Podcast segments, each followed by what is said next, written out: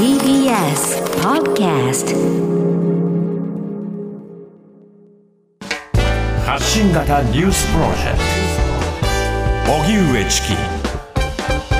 セッション。知床観光船遭難事故死者11人に北海道の知床半島沖で子供2人を含む乗客乗員26人が乗った観光船カズワンが浸水した後に消息を絶った遭難事故で今日新たに子供1人の死亡が確認され死者は11人となりました。この遭難事故は23日土曜午前10時ごろ、知床半島の斜里町ウトロを出港したカズワンから午後1時過ぎ、カシュニの滝と呼ばれる付近で、船首が浸水していると救助要請があり、その後30度ほど傾いていると所属する知床遊覧船に連絡した後、音信が途絶えていたものです。第一管区海上保安本部によりますと、昨日、知床岬の近くで10人が発見され死亡を確認。また、知床岬先端の灯台からおよそ14キロの沖合で、捜索中の船が子供1人を発見。いまだ15人は不明で捜索を急いでいます。それではこの観光船の遭難事故について取り上げます。はいえ遭難の理由はまだ分かっていませんが、はい船の運航に関わる制度の課題などについて取り上げます。え船の運搬などに関するえまあ様々なね、法律があるわけですけれども、はいえそうした法律に詳しいえ日本大学法学部教授の南健吾さんに先ほどお話を伺いました。南さん、こんにちは。どうもこんにちはお。願いいたします。お願いします。まず今回の遭難事故なんですけれども、南さんはどのようにご覧になってますか？はい、正直なことを言いまして、まあ、非常に残念な海難事故なのかなというふうに思っています。はい。えっと、かなりまあ重大な海難事故なのかなと思いまして、私自身、これだけの方がですね、まあ、亡くなったり、行方不明になったりするような、まあ、事故っていうのが、なかなかすぐに思いつかないところではあったんですけれども、はいあの海難審判所というところがあるんですが、そこのウェブサイトを確認したら、ですねこれだけの人数の方がですね、まあ、亡くなったり、行方不明になってしまったっていうのが、昭和63年に東京湾で発生した乗員・乗客30名が亡くなってしまった潜水艦名出しを遊漁船第一富士丸の事故以来の数のようなんですね。はい。で船舶による事故に関する、まあ、法的責任というものをちょっと研究している私から見ても、まあ、非常に、まあ、重大な、まあ、事故で残念なあ状況なのかなというふうに考えています。うんまだあの報道ベースでですね、あの情報が少ないような状況ではあるわけですけれども、はい。今回の事故のまあ問題、それから課題点というのはどういうふうにお感じになってますか？はい、まだ報道ベースなので、私自身、具体的な事実関係がわからないということが前提となりますけれども、はい。おそらく問題点として、まあ、考えられるものとしては、後でまた、まあ、お話しすることになると思いますけれども、出港時、すなわち船を出す際に、どのような判断が行われていたのか、まあ、はい適切にですね、あの船を出しても良い条件が揃っていたのかといったことが、まあ、問題になるのかなと。で実際、当時の気象条件であったり、まあ、海の条件ですね、海象条件というふうに言いますけれども、ええそういったものがどうだったのかといったことが、まあ、今後、明らかにされていくのかなというふうに思います。うんまた今回、例えばライフジャケットであるとか、えそれから様々な説明のあり方などもあのメディアによっては注目されてますが、このあたりはいかがでしょうか？はい、あの通常、船舶の安全性という点では、まあ、法律によってかなり詳細に決められていまして、はい。あの改造などが当然に行われないようにとか、まあ、きちんと船舶の運航が安全に行われるように、まあ、ルールがかなり定められているかと思います。ええでまた、実際にさまざ、まな規制に基づいて、必要な備品などが積み込まれていることも求められていますし、おそらく今回、問題になっている船舶のような場合であれば、お客さんにですねライフジャケットを着用するさせることが、まあ、義務付けられていたのかなというふうに思いますから、はい。まあ、実際にライフジャケットが人数分用意されて、まあ、いたということがおそらく求められていて、まあ、実際にあの用意されていたのかなというふうには思います。うんもし逆に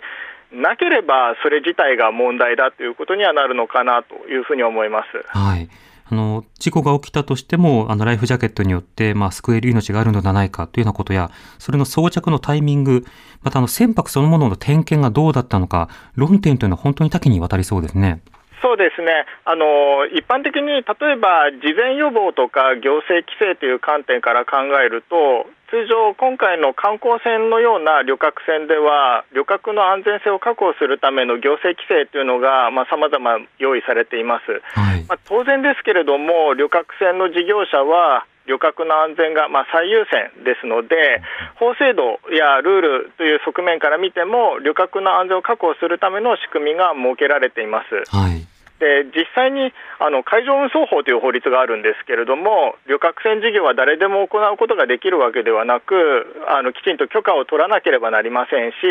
行政による監督というのも行われています。はい。でさらに、まあ、今回、一つあの焦点になるのかなというふうに思うんですけれども、旅客船の事業者に対しては、安全管理規定というものを作成し、届け出ることが義務付けられていますので、はいまあ、社内の体制として、まあ、適切に船舶がですね安全に、えー、運航できるような、まあ、体制というのが作られていたのかといったことが、まあ、問題となる可能性はあり得るのかなと思います。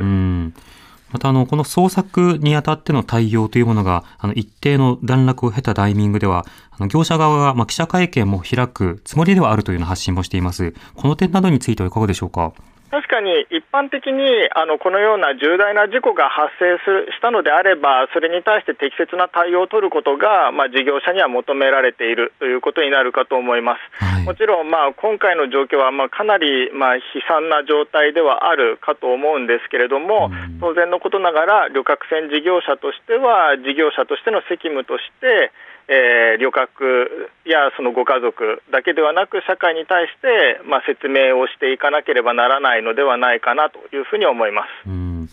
また、あの、事前に何か察知できなかったのか、マルスのヒヤリハットが実はあったのではないか、まあ、そうしたことを検証しなければ、あの、制度のどこにあの、穴があり得たのか、穴はなかったけれども、現場の対応が問題だったのか、そこがわからないところありますけれども、今後の検証の課題はいかがでしょうか？そうですね。あの先ほどお話ししましたけれども、あの各運航会社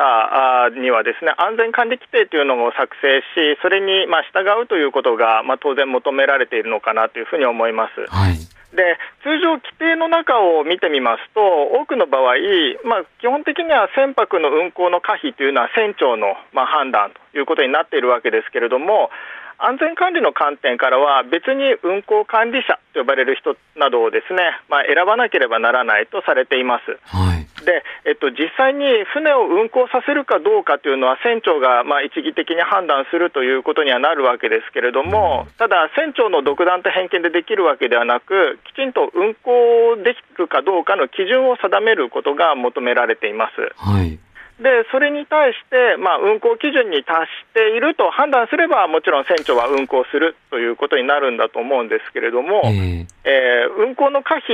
やはり船長だけでは判断がつかないような場合には、その会社の中できちんと運航管理者と呼ばれる人たちと、えー、運航しても良いだろうかということをきちんと協議するということが求められています。でただあの、制度としてこのようになっていたとしても、はい、もちろんですが、あの絵に描いた餅、すなわち、まあ、お題目として規定はあるけれども、それに全然従っていなかったとか、あとは例えば船長は、いや、今回はちょっと難しか難しいんではないかというふうような内容であったとしても、経営トップとかですね、えー、運航に携わる、まあ、社内の人たちが、いや、もうここは出航した方が良いというような形で、まあ、結果的に、まあ、形式的なものになってしまっていたのであれば、それはそれであのきちんと、まあ、解明されていく必要があるのかなというふうに思います。そうしたポイントのいくつかというのは、これから警察、それから行政などの介入というのは、どの程度行われるんでしょうか？くすでにあの報道等によれば、まあ、海上保安庁が捜査を始めているということもあるようですし、はい、あと国土交通省による、まあ、特別監査というのが入っているのかなというふうに思います。実際に捜査や監査の中では、先ほどお話ししたような、その実際にその管理規定に従って出航の判断が行われているのかどうかなどが、まあ、調査されるのかなと。でとりわけ船長がどのように判断し運航管理者がそれに対してどのように応じていたのかといったことが、まあ、問題になるのかなというふうに思います。したがって行政による調査もこのような点も含めて、まあ、行われるのかなとえー、さらに、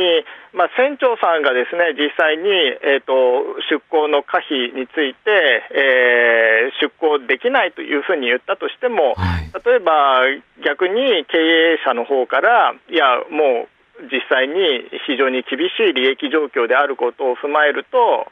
言ってしまった方が良いというようなことがあるのであればそういった会社の雰囲気とかですね、まあ、風通しの良さまあ、要するに経営側の意識として安全運航よりも利益追求というですね法令遵守に対するまあ意識というのが実際にあったのかどうかということも重要になってくるのかなと思います。わかりました。南さんありがとうございました。はい、ありがとうございました。船の運搬に関わる法律などに詳しい日本大学法学部教授の南健吾さんにお話を伺いました。TBS Radio 荻上式